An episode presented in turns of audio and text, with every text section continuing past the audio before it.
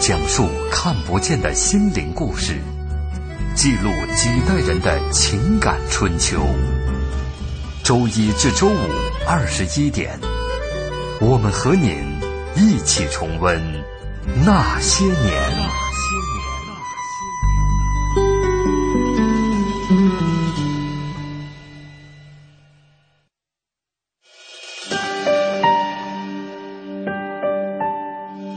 那些年，他们很卑微，说句不好听的，你现在什么都没有了，那命也就不值钱了。那些年，他们很无畏，为了胜利，向我开啊炮！那些年，他们很悲凉。大少，是不是妓女？是，你爱她吗？真的不爱，真的，我跟她划清界限，从此跟她划清界限了。那些年，他们很顽强。活下去，像牲口一样的活下去，活下去，像牲口一样的活下去。那些年，他们守望幸福。爸，咱这回还有别的幸福吗？只要你好好活着，就能碰到好多好多好多的幸福。我的儿子，你就没事偷着乐吧。岁月流逝，情感永恒。那些年，中国人的情感春秋。春秋。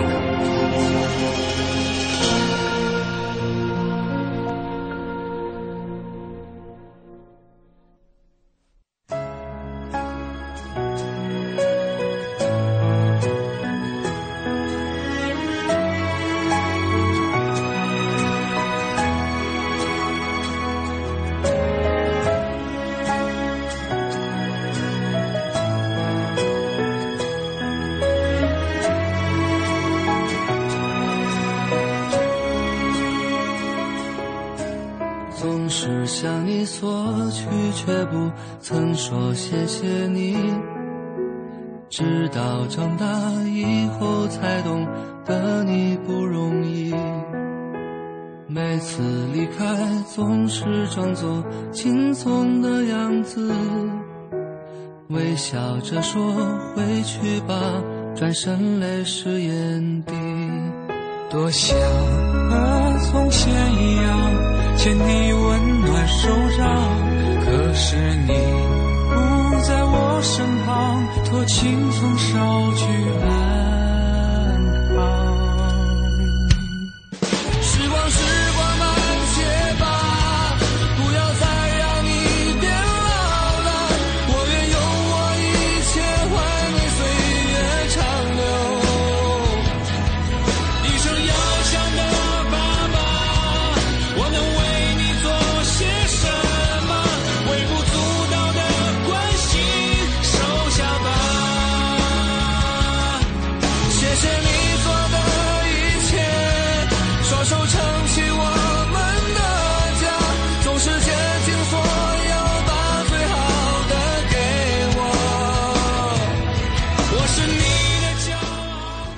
那些年，记录中国人的情感春秋。大家好，我是小婷。一九五六年六月二十八号，新中国自主生产的第一架照相机在天津制造厂研制成功。两年后，上海成功仿制出第一批国产高级相机，名为海鸥。作为曾经的奢侈品，镜头前的瞬间是如此珍贵。翻开发黄的相册，那些老照片记录的是岁月，沉淀的是情感。本周那些年国货系列之影像世界，今天我们来说一说相机和胶卷。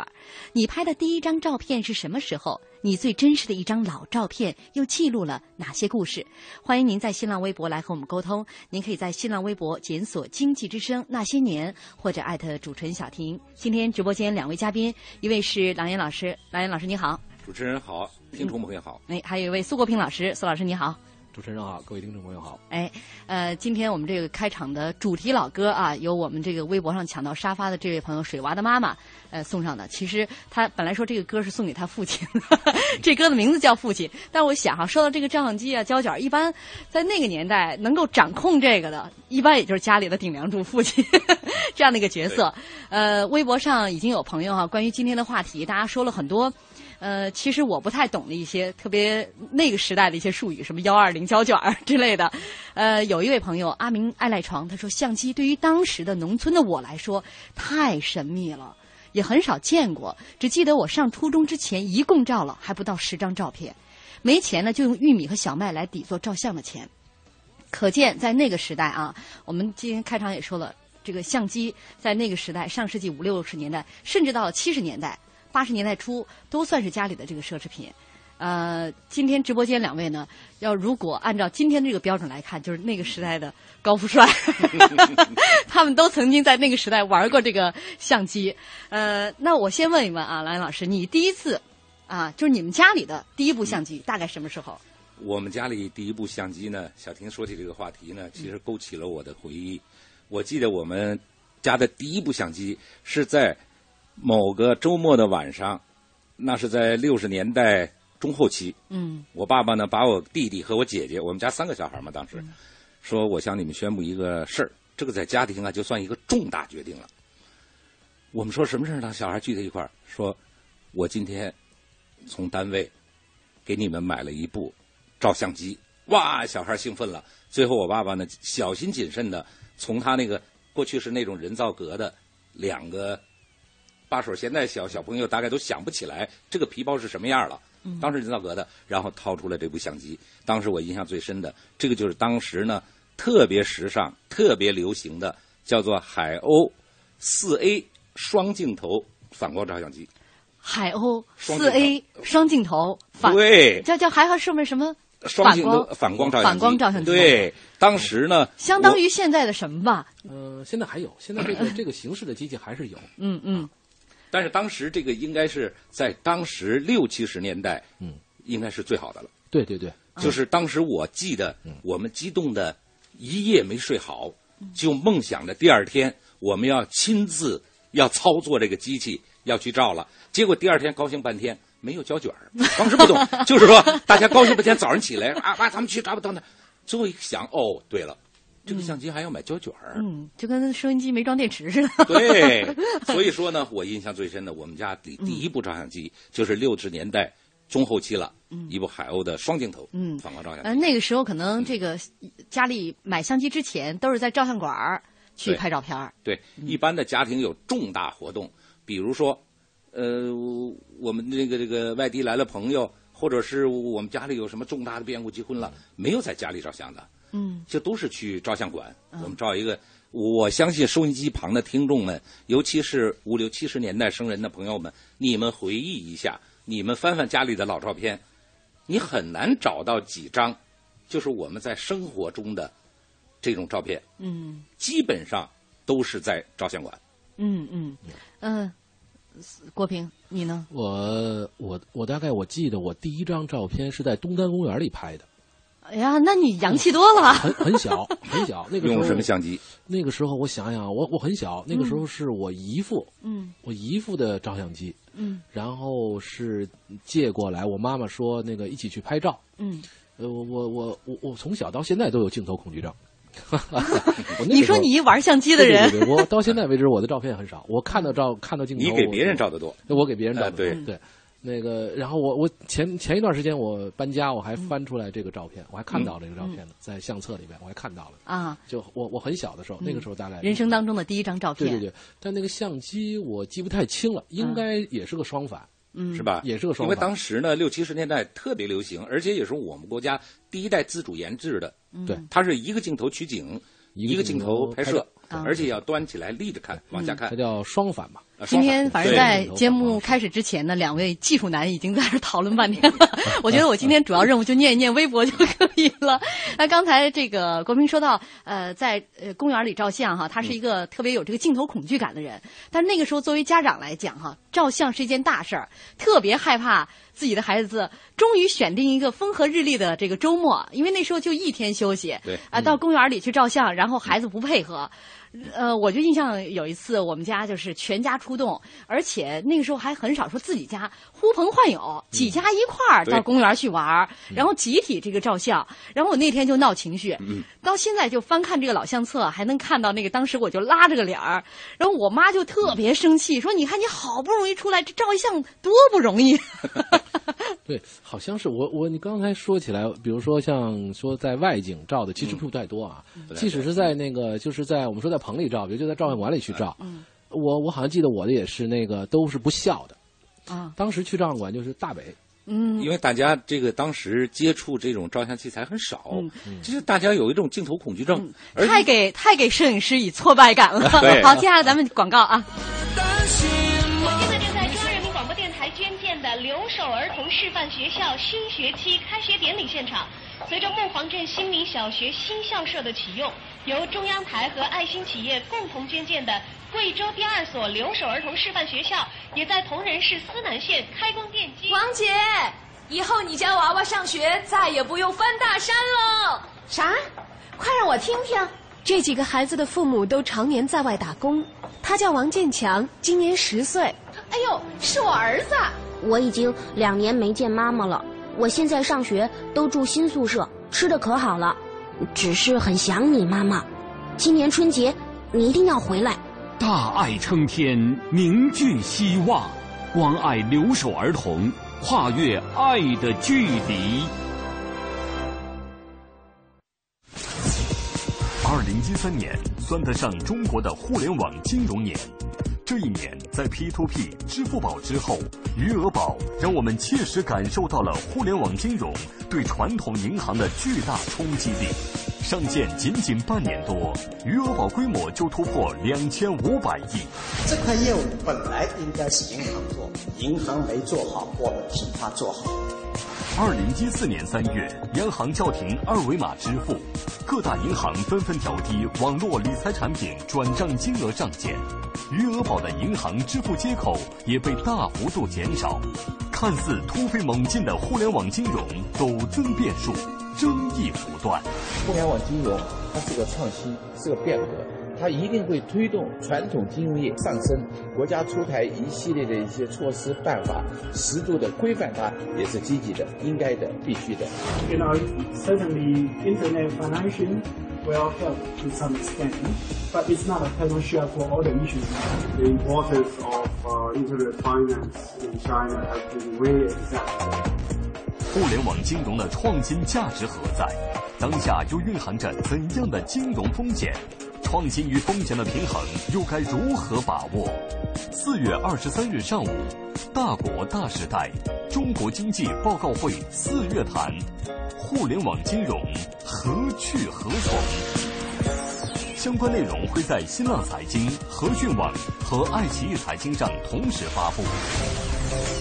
欢迎大家关注经济之声新浪微博和百度贴吧，参与互动赢现场门票，亲身领略大咖风采。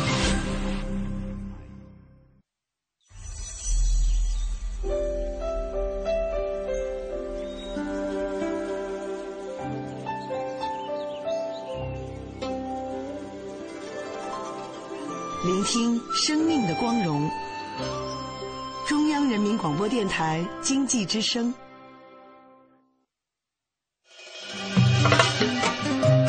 我是四零后，像我的家里面吧，比如说花了好几个月的工资买了一台四个灯的收音机。收音机、照相机很稀少的、很贵的东西。我当时买收音机一百来块，九十多块，当时月工资才六七十块钱，我一个月还买不了一个收音机。我是五零，最值钱的东西，呃，那个时间有一辆自行车就不错了。我是个六零后，呃，五提棍儿还有缝纫机，还有一个大立柜。最值钱还有一个就是二六自行车，二八我都不喜欢，骑不上去。那时候还没有电视呢，好像就是自行车呀、收音机呀。那个时候也就是像什么呃所谓的那个三转音响带咔嚓吧。最值钱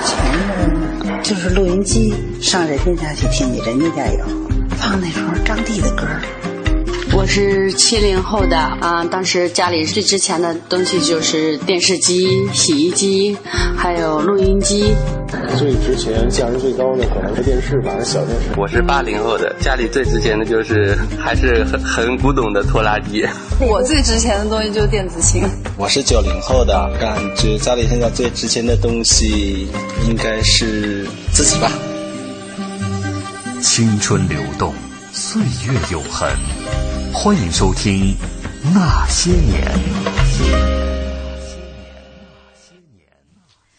欢迎大家继续锁定正在直播的《那些年》，本周《那些年》国货系列，今天影像世界，我们来说一说相机和胶卷儿。欢迎您在新浪微博检索“经济之声那些年”或者艾特主持人小婷。我们微博上，呃，这个一半人生，百姓人生，他说啊，要说老相机，当年我也有一台海鸥牌芳香的，用的是幺二零的胶卷儿，同学朋友都来借，最后也不知道传到谁的手里了，想起来挺可笑的。他才是那个年代真正的高富 帅。 一个这个相机，嗯呃，传到谁手里，最后都不知道了啊、呃！这个如果丢了相机，那可是家里的大事儿啊。对，当时相机确实是就很少，可能不会像不会像现在一样。你现在家里头大概比如有个数码相机啊什么，这太普及了，嗯太普及了。你可能家里头不止一个照相机。对你隔隔一两年，估计你就得哎又买一新的。 我刚才忘了讲了，六十年代我突然醒悟了，这是我们家里最贵重的一个资产。当时很贵、啊，你看啊，当时因为当时北京人他住平房多嘛，嗯，你看你平房全部电器加起来，也就是刚才广告里说的几个灯的收音机，嗯，或者一个矿池收音机，嗯、然后有一辆飞鸽或者永久的自行车，嗯，那不算 电器。呃， 对啊，不是，当时那个也就是资产嘛，你家里的资产嘛，嗯、剩下就是一些被褥、鞋帽了。嗯、那当时这个照相机呢，我记得这个海鸥双镜头，它从一问世。大概就将近一百块，八九十块钱。哦，在六十年代末就卖八九十块钱，很贵很贵，很哎就很贵了。嗯我记得当时我们这个相机拍照以后呢，我们放在哪儿呢？就是平房，我们家有个大衣柜，嗯衣柜上面有落个箱子，箱子呢可以呃可以横开门的。嗯然后我们每次照完了拍完了，一定要把这个相机藏到这个大衣柜上面的箱子里面，后面那个被褥的后面挤起来。哦，这就是当时怕丢嘛，怕啊丢。对，所以我突然想，这是最贵重的一个资产了。呃，确实是，所以其实就是，所以它很稀少。嗯，七姑八大姨儿可能一家子有才有那么一个。嗯嗯。然后你这个一年呀、啊，要是拍照片，我觉得当时一年不会拍过十张的，不会的。呃，拍不过，嗯嗯、肯定不会拍过十张的，就很少很少的。所以刚才那个说自己在农村这个觉得很神秘的，你不用觉得。对 对，城里的也城里也也这样，城 里大家都一样。 啊我记得当时我们一卷胶卷上了以后吧，而不能一次拍完，嗯嗯，一定要分好多次来拍，所以这一拉战线。只要在它保质期内，嗯，那么都可以使嘛，啊，所以为此呢，还经常闹出笑话。有时候，呃，哥哥弟弟一抢照相机，就忘了那个里边还有胶卷，上次没照完的，嗯，所以无意中把后盖打开了，结果一下哦都曝了嗯哦光了，结果就是前功尽弃，全部浪费。啊对，这种事情好像在那个年代很很普遍，太普遍了。就所谓的浪费表情，其实就是从那个时代流出来的流行语，就是我太浪费表情了。呃，微博上朱大牌也说了，说记忆里那部裹着硬皮套的老胶片机是父亲的至宝，每次都是先。拨胶片杆儿，嗯，才能够按下快门。对，苦苦等待一卷拍完，才能冲洗出片。全家人常常为了凑满胶卷，最后两三张，郑重其事梳妆打扮。老相机服役十年，一排厚重的相册诉说着游子初长成的旧事。老相机尘封十年，与旧玩具一起被厚厚的积灰覆盖。胶片时代因为昂贵，所以珍贵。呃，那个时候那么昂贵，什么时候家里边敢把这个相机给你们，让你们拿出去拍照片了？那得到了到了八几年了。嗯，就第一次拿相机。对，得八几年了。那因为我跟我跟国平、嗯、国平有一个年代差嘛，对对、嗯。他到八几年，那我是到六十年代末。哦、嗯，呃，就就可以玩了。那个时候，那个时候已经就是到呃小学。呃，四五年级、五六年级了嘛？那个时候还是摄影，还是一个很很怎么 说呢？那个时候哪叫摄影啊，国平？嗯，那个那个就是拍个照去 吧。摄影， 摄影这个词是他后来才学会的，啊就是升华成艺术啊了，是吧？ 是其实当时这个，嗯因为我们国家的这个这个就整个的这个这个摄影啊，就是它那个起步比较就比较慢嘛，因嗯为它太贵了嘛。但当时确实也有一些留下了很多很珍贵的当时的照片。对，那大大多比如说。说可能在军队里头啊，或者跟一些宣传相关的人，他们有这个有这个比较方面的特征，比如比如他自己做做这个宣传工作的，他自己公家有这么一个相机，然后有这个机会，他可以拍一些照片。哦，我们现在看到的很多，比如说六七十年代的照片啊，非常珍贵，非常珍贵嗯啊，非常珍贵。啊，我们曾经这个节目当中请来一位，呃，这个中国的军事摄影家。哦啊，呃，哦他这是这个中国历史上，就是咱们新中国嗯这个很多历史瞬间嗯，都是在他的相机当中定格的。哦哦，呃，说到的，当然咱们这个咱们这样的说这人，个毕竟凤毛麟角。 对对对 说到我们自己，这那国平，你什么时候第一次这个拿相机？那个时候是我什么情形下面？我第一次拍的作品还记得吗？呃，是怎么说呢？第一次还还真记得，当时啊是，因为我原来是个工程师，啊我我修相机，其实我那个相机是就对我来说还是比较怎么说比较容易的啊，嗯我修完了我就要拍。你虽然有些技术手段可以检测它这个好没好，但最终如果有一些像漏光啊等等这样的问题啊，你一定要拍一卷儿、啊，拍一拍一卷儿。然后呢，就当时也是为了试一个机器。这个之前有个有一个典故，是我一个朋友，他交了一个女朋友，那个女朋友去这个黑冰拍了一组照片回来。哎，当时黑冰很在那个 JJD 厅的旁边，嗯九十年代很流行，很流行的。哎呀，那个片子拍很贵，当时花了三千两百多拍的，哦，不得了，多贵啊！然后拿来给我看，你看我拍的多好看，然后我特别那个，我也能 拍，嗯然后就拿着那个机器约着他去了，我想想去了是去了香山公园儿，嗯我们一群人去的，然后买了胶片，然后拍，特别的兴奋，在那儿左拍右拍，都拍完了回来，然后跑到这个北斗星图片社去冲印。有一个哎，当时还算比较好的图图片社嘛，啊，那个西藏北斗星图片社，然后把胶片放在那儿了，冲印了，这是这是我正儿正儿八经啊，正很正正其事的这个当时拍的啊，然后那个呃第三天第二天就打电话人打电话到我们到我们那个公司，当时我留的还是公司的电话呢，有 BB 机没有放，反正是通知我说你来一趟，因为离得特近，我们下楼走过去大概就五六分钟的样子嘛，在磁器口那儿，我就过去说您这个曝光都过了，这个颜色啊都不正，嗯国平说的对，当时的这是这个照相器材啊比较简陋，嗯，都要靠手不不动，是我是我要是是我的问题啊，是不不那个是时候吧那个时候已经哦是可以不是有设备的问题不不是设备的问题啊。然后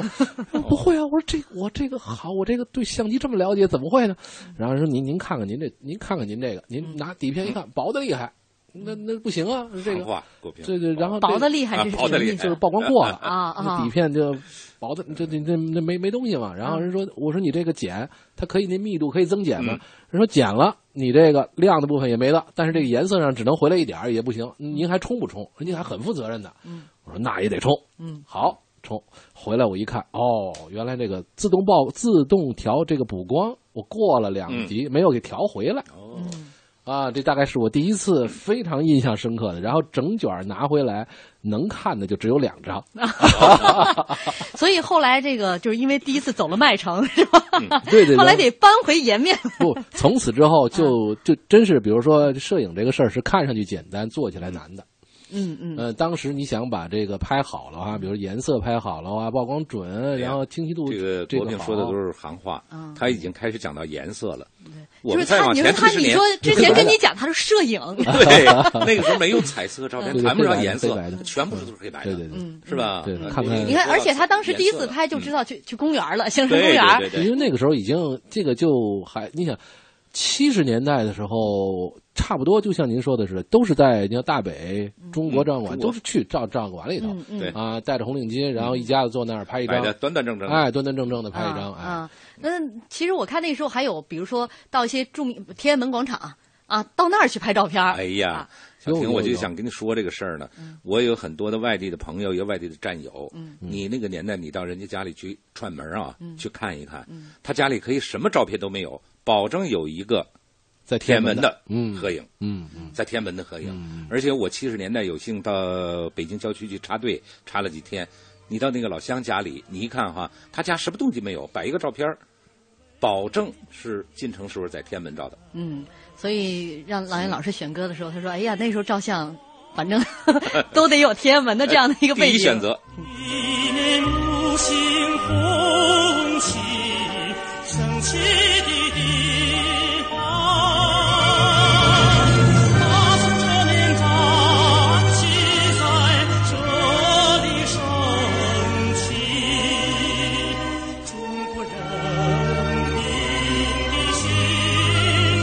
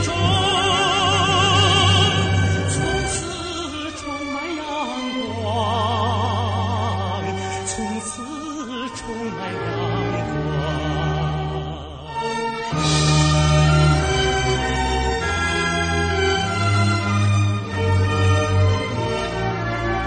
啊两门，广阔的广场，毛主席检阅革命队伍的地方。每当我们从这里走过，便会感到心怀宽阔，胜过海洋，胜过海洋。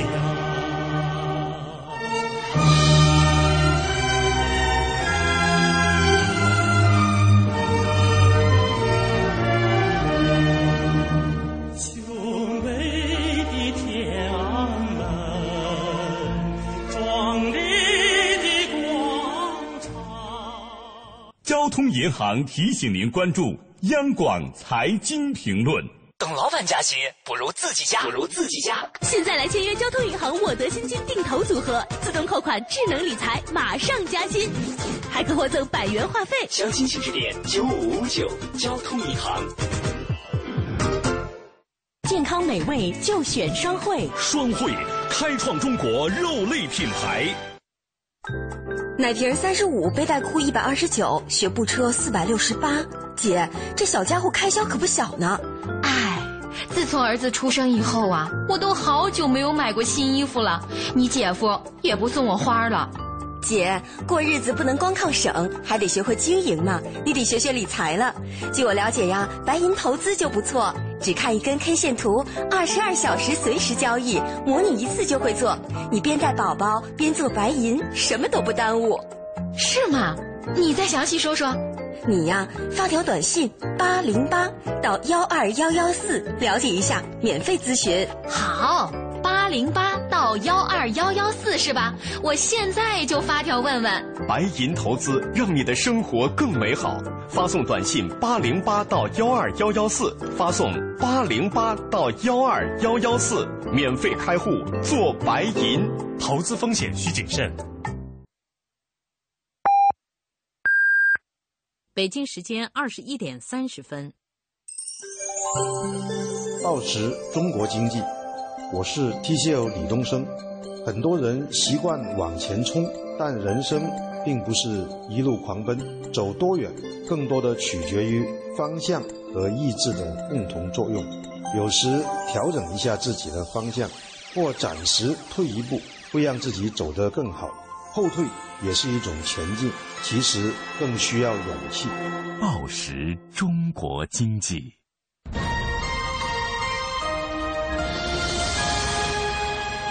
经济之声，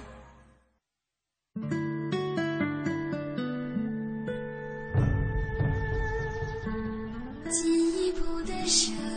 中央人民广播电台经济之声。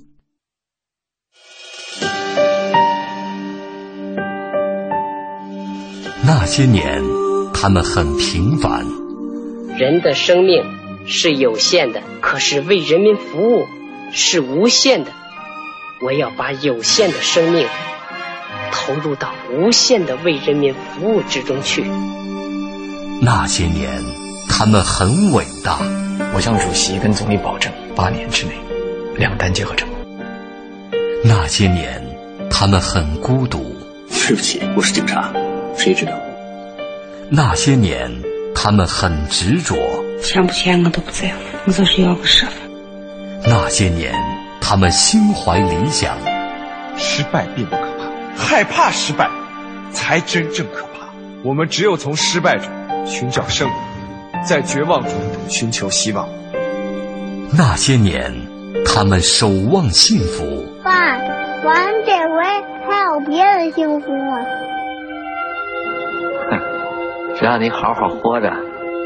就能碰到好多好多好多的幸福。我的儿子，你就没事儿偷着乐吧。岁月流逝，情感永恒。那些年，中国人的情感春秋。春秋。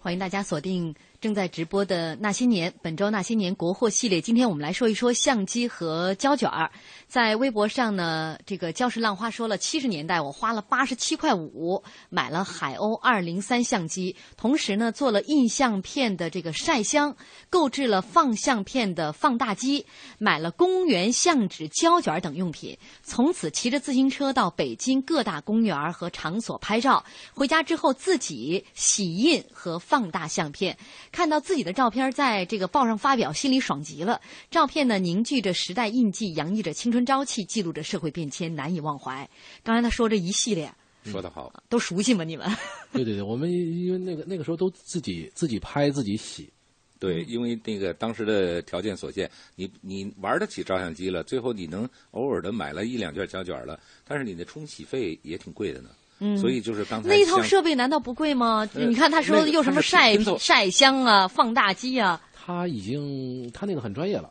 嗯，那人你家们人是为了往报上发表，对他已经很专业哦，了。对，因为刚才这个网友说他能够在报纸上发表，嗯那说明他也很重要。当时我们你们小都时候啊山寨的是吧嗯是呃，是底下一个底盘儿有一个那个镀锌的立管儿嗯我不知道国平知道不知道。嗯，然后呢，上面有一个那个啊像底下呢是从旧照相机里。就是淘来的一个旧镜头，五菱的标头啊，就是说对，然后放在底下，然后呢晚上偷偷摸摸的钻在小黑屋 里，然后趁着父母都睡觉了嗯， 弄一个显影液、定影定影液液嗯，然后把那个胶卷偷偷的，当时那个没有那个所谓的暗箱，嗯就是有一个黑布袋子，把手掏进去摆上去，这个哎呀，那时候就没有这个，就在被窝里，嗯就是拿被窝扣着嗯，把这个胶卷掏出来嗯，然后再呃先通过显影。先显影，嗯后再然后再影，定影呃然后再拿水漂一遍。再漂一遍，对完了再稍微亮一下，这个对的，其实他刚才那个人已经可能是他是一个，比如说是个报社的记者或什嗯么，他很专业的。我们那个时候，比如说拍完了照片，然后回来洗，刚才洗完了，最后一步，嗯，说那个放大机，我们开始没有的，所以只能冲印一比一大的，嗯就对幺三五那么大的，对对对，然后冲完了就那么大啊，嗯就幺幺三五，二四乘三十六，就这么大啊。就是一个特小的小照片儿你哈，想就跟胶片一二十样四六大的乘啊三十，二十四嗯六乘三十四，二十四乘三十六吧，就这么大。然后把它贴在玻璃上，因为对什么对对没有上光机，嗯这都是后来才有的。嗯然后贴完玻璃上之后，你往下拿的时候啊，对可费劲了，嗯它会粘上。它即使不粘，你那个照片上一定有一块水印儿，对啊不会很亮，人家就会很鄙视你。 对你这个贴玻璃上贴 的，因为什么？因为学校里有上光机，嗯，对，你再偷偷的跟老师，哎呦磨半天，老师才把钥匙给你。晚上呢，哦，有放大机，有上光机，嗯搁在上光机上，一搁一一摁，我记得嚓一下，它它是热的，它一瞬间就把这个水蒸发掉了。嗯然后那个从那个胶管上把这个拿下来的时候是亮亮的， 嗯，我觉得那一生对你来说特幸福，一晚上嗯在里待了一晚上，你一点都不觉得困。有这种经历的，当时小朋友非常多，就是啊，就是自己大家去冲洗照片大的家这个以经历自己冲洗照照片为骄傲。对嗯就是第二天跟小朋友炫耀的时候，这是我昨天晚上嗯对对对对我自己洗出来的啊、那看来这都已经比较后期了。我看那个有一位朋友在回忆他当年就是冲洗照片，因为那个房间里面会透出一微微的红光，嗯那、那时候居委会大妈都特别尽职尽责，看到这个微微的红光，总觉得是在搞破坏，哎，你说 就这会给个派出所打电话。因为那个时候都住的平房嘛，嗯没错它不是像在楼房，楼房你关了灯，大家也看不到你。对，平房的时候，如果你露出一点红光，嗯，那居委会大妈晚上在巡逻那的你时候一看，不睡觉干嘛对，你们家夜里两点不睡觉在干嘛？ 那大妈两点也不睡觉，这都 是呃当时这个时代的特色啊。嗯对对对，在那个时代的大背景下嘛，嗯对嗯，呃，刚才那位朋友说到了这个呃海呃海鸥相机海鸥啊、相机嗯今天这是提到的次数特别多，是在大家印象当中可能是那个时候呃第一品牌了哈，但是嗯它其实并不算是中国最不是早最的早的品牌，它是嗯对，当时它是流行最广，流行最广啊。，对，因为上海嘛，嗯呃，毕竟我们国家的轻工业产品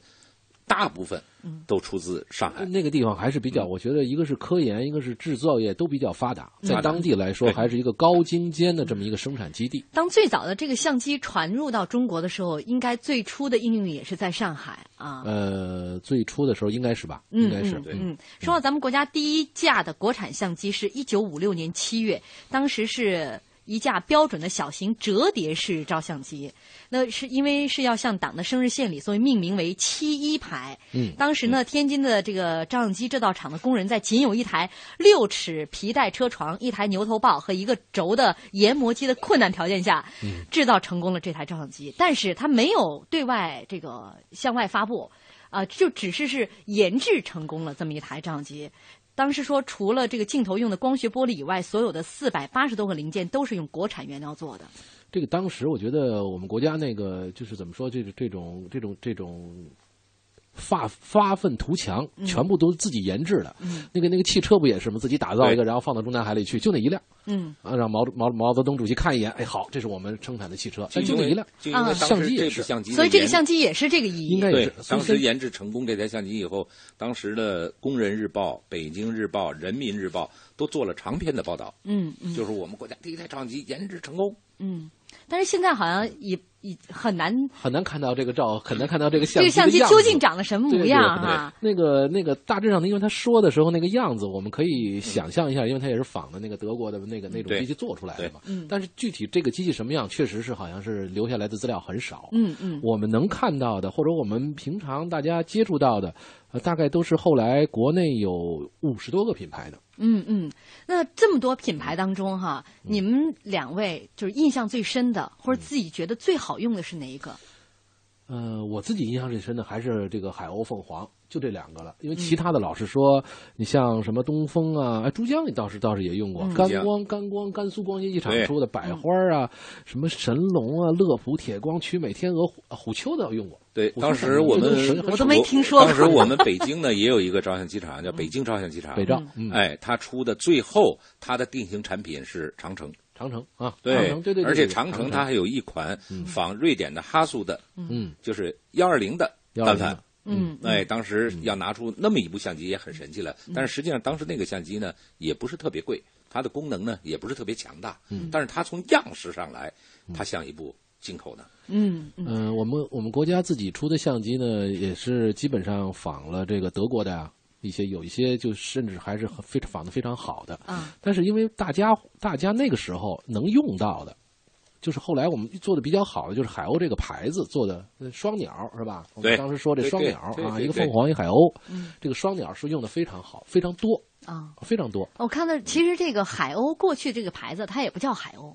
对对上对海原来叫是吧上海？ 因对为对对毕竟对是上海制造，它叫嗯上海。但是因为这个相机是出口的，那出口之后呢，这个上海它作为商标不能在国际上注册，因为它是一个地名儿。然后呢，当时它是这个图案，商标的图案是一个熊猫的图案，说这个图案也不能用，嗯因为呢，这个相机要出口到呃伊斯兰教的中东地区，这个熊猫的图案当时呢，这个在这个当地的教徒看来呢，有点像猪， 啊 哦嗯所以呢，嗯就是这个熊猫的图案也被换下来了。所以说后来用什么呢？说海鸥吧，因为海鸥跟上海有关，又有飞向世界的含义。嗯啊，但是其实说，当时有很多这个海鸥的牌子，比如说海鸥的什么化妆品啊、洗涤品啊，对对都用这个海鸥的名字啊。但是后来他们自己厂方的人员才了解到，说在海鸥，在国外啊。也不算什么 好鸟，因为又懒又馋，老是跟随哦在这个轮船后面嗯抢吃船员倒在海里的一些残羹剩饭。嗯所以说，海鸥那个牌子在海外的推销与宣传并嗯不是十分有利。呃，这个可能我觉得跟我们当时的资讯不发达也有关系。对嗯呃，嗯我们这个比较封闭一点，资讯不不够发达。嗯，但是我觉得那个那个机器本身呃生产出来的更多还是在国内的销售。嗯，对而且大家好像津津乐道的是这个海鸥第一架的五八杠幺型这个相机。呃，那是很老的一款那是相机太了，早了对对啊对对对，很老很老的一款相机了。嗯，呃，说到这个，我还真有一故事。嗯，我我我有一个朋友，我记着大概是在得有这一说也得有十多年前了。嗯然后他有一个海鸥的相机，然后出了问题了，嗯然后他就拆了，他自己觉得自己可以装上，然后拆完了之后就嗯提溜着一袋子来找我。嗯，因为我我我当时是修相机嘛，我我自己做工程师嘛，我说我说我我我也我也装不上，我说但是我可以给你找一人，这个人姓贺。嗯呃，如果贺师傅听节目的话，联系我。嗯我有日子没跟贺师傅联系了，但是贺师傅是当时这个海鸥相机闭着眼睛都可以装上，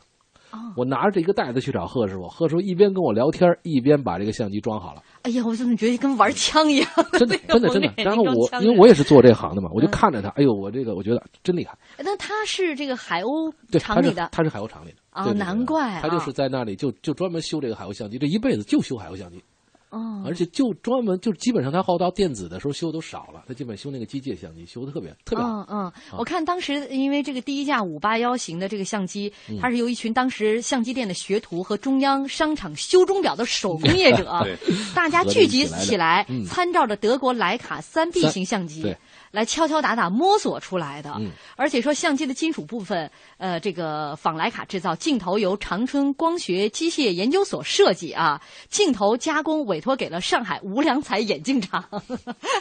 可以说那样的一个相机，各个部分都有它背后一段我觉得挺曲折坎坷的故对事。，嗯如果说到这个中国的相机照相机行业，还有一款相机呢，不得不提，我不知道国平了解不了解，就是东风幺二零单反。嗯这款相机呢，在当时呢起到了一个划时代的意义。嗯，它是呢仿完全仿照瑞典的哈苏照相机制造的。嗯而且呢，它这个就幺二零可以换镜头了。嗯这个呢，这个相这款相机的诞生呢，是在六十年代末了，七十年代初了。然后呢，当时我们国家的专业摄影记者开始使用这款相机了，嗯，就是说幺二零的单反。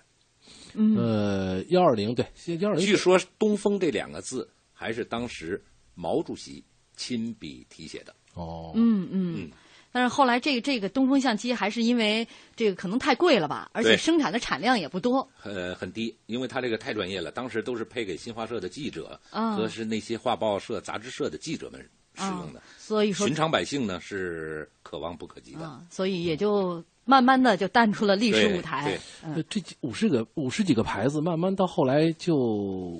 尤其是我觉得是数码化了以后，嗯就逐渐的就已经这个正好这个时代更替嘛，嗯嗯所以这个就基本上就看不到了。基本看不到了。所以说呢，我有个网友呢，呃，当时给我发了一个帖子，他就说了，他说中国的照相机行业呢，也像人的一生一样，从诞生到少年，到青壮年，到衰老，嗯然后期间经经历了从无到有，从有到辉煌，从辉煌到引以为骄傲，从引以为骄傲到逐步的衰落和萎缩。嗯而且呢，它这个中国照相机的六十年、六十多年的历史，嗯，正好呢，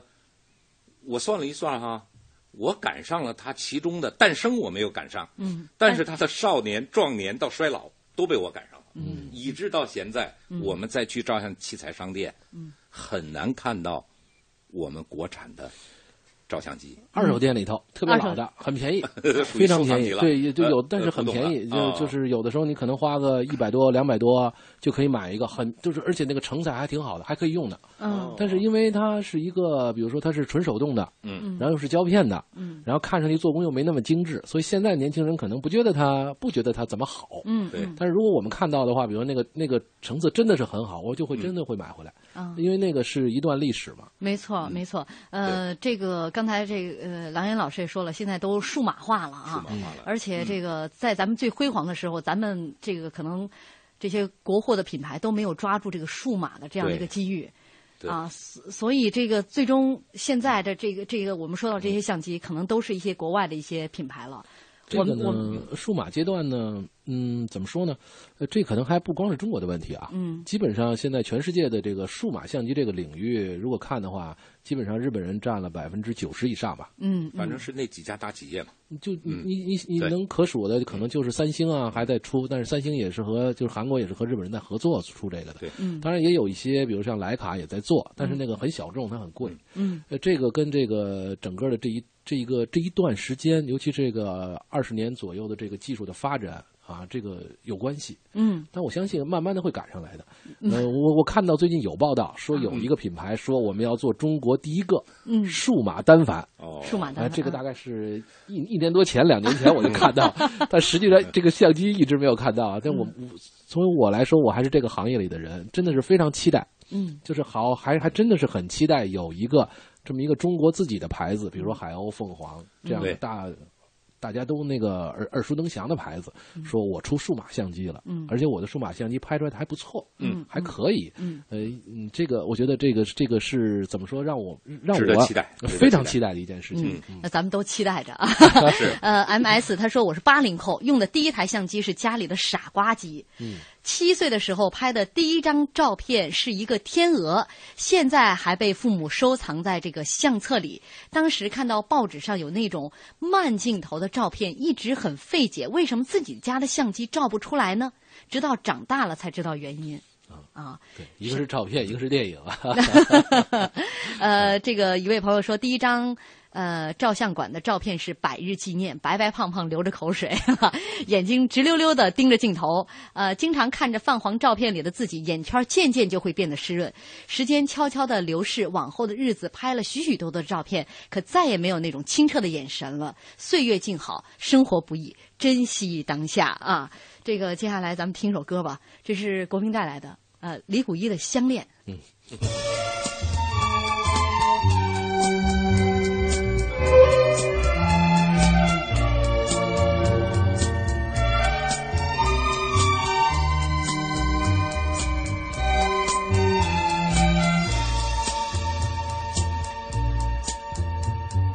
你的身影，你的歌声，永远印在我的心中。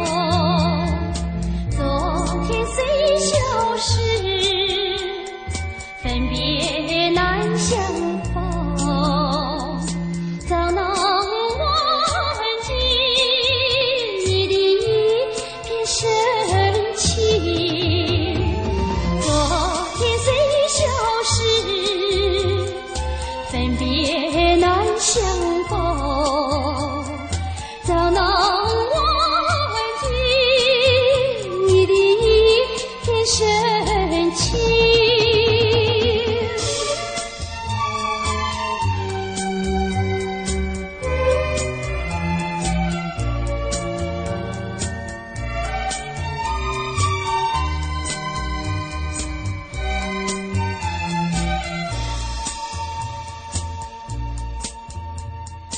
我的情爱，我的美梦，永远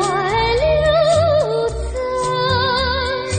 你的怀中。明天就要来临，却难得和你相逢。只有风儿散去我的一片深情，明天就要来临，却难得和你相逢。只有风儿送去。微博上曹西西这位网友说，记忆里啊，这个八十年代末那会儿，一卷儿胶卷儿拍不完，还流行到店里面去剪片头，而且那个时候照相馆里好像还有出售那种不是三十六张的胶卷儿，一卷儿是三十六张吗？ 他问。呃幺三五的是三十六张，嗯但是幺二零的呢，就是有十二张、十六张、十八张，对，要看你那个拍的格式，嗯呃，对那个三幺三五的是咱们国家卖，嗯三对六张的，他说以前呢，胶卷儿都是放在冰箱里面，可金贵了。现在也放冰箱 里，现在我的冰箱里也有胶卷。现在主要是很少能买到胶卷儿 了。不还是可以买的。比如说最近又听到，呃，这一段少了，前一段时间，比如说某个品牌、嗯某一款胶片停产了，嗯，那我们就赶紧去去囤一批。呃囤一批至少你要买几盒回来吧。但是那个国际嗯它那个胶片是有保质期的，呃你也不能无限制的。呃是是是，但是我们我们比如说我，比如说我自己，我喜欢去收集过期胶片，嗯，因为过期胶片，如果你是放在那个冰箱里的，嗯这样的话，用过期胶片拍出来的，它是哦单独那有一个你味道，你这是艺术再创作，不，它是单独有一个味道的啊。哦我，专门拿过期胶片对对对，我来拍这个照片儿。我我现在呢，大概还有二十几个过期胶卷，都是我从各处搜罗来的，黑白的、哎呀彩色的都 是。那相当金贵了，全是呃那当但时是啊应该把我们家箱子底下那些旧胶卷全处理给你。对，卖给他。对呀，他开呃出来的很不一样啊。哦那那个那个时候的都是嗯啊，差不多都是用乐凯吧。 啊呃，不，再早呢是用公园，公园，嗯啊公园，嗯就是因为当时咱们国家那个胶片相机呢，咱们是取用的德国的制式，嗯，当时叫定。嗯，定呃十八定就是感光度最慢的、颗粒最细的叫十八定，嗯，然后老百姓经常用的也是价格最合适的叫做二十一定，然后高感高感光度的就是体育记者用的就是二十四定、二十七定，这是我当时的印象。嗯对对对对。后来彩色胶片进入中国以后呢，就用是美国的那种知识 S O 了，哎 S O，那叫一百啊，五十啊五十一百，一般都用一百，一百、二百、四百、八百。我已然像听天 书一样。它就是一个标志这个照片的这个感光感光灵敏度的这么一个参数。嗯，对。嗯我看了一下这个，就是当时大家用的这个，就是后来老百姓用的最普遍的这个胶卷，乐凯胶卷，嗯它的前身呢，中国电影胶片厂，它其实做这个电影胶片，厂址在保定啊，在保定是当时跟前苏联。一起就是用他们的这个专家和技术哈来合作，但是没多久这个苏联专家就撤走了对。那我靠，只好靠自己的力量来做这个啊。但是咱们技术不成，我看说呃要做这个呃当时的这个乐凯这个他们面临的这个产品哈，缺的是一个叫三柱活塞泵。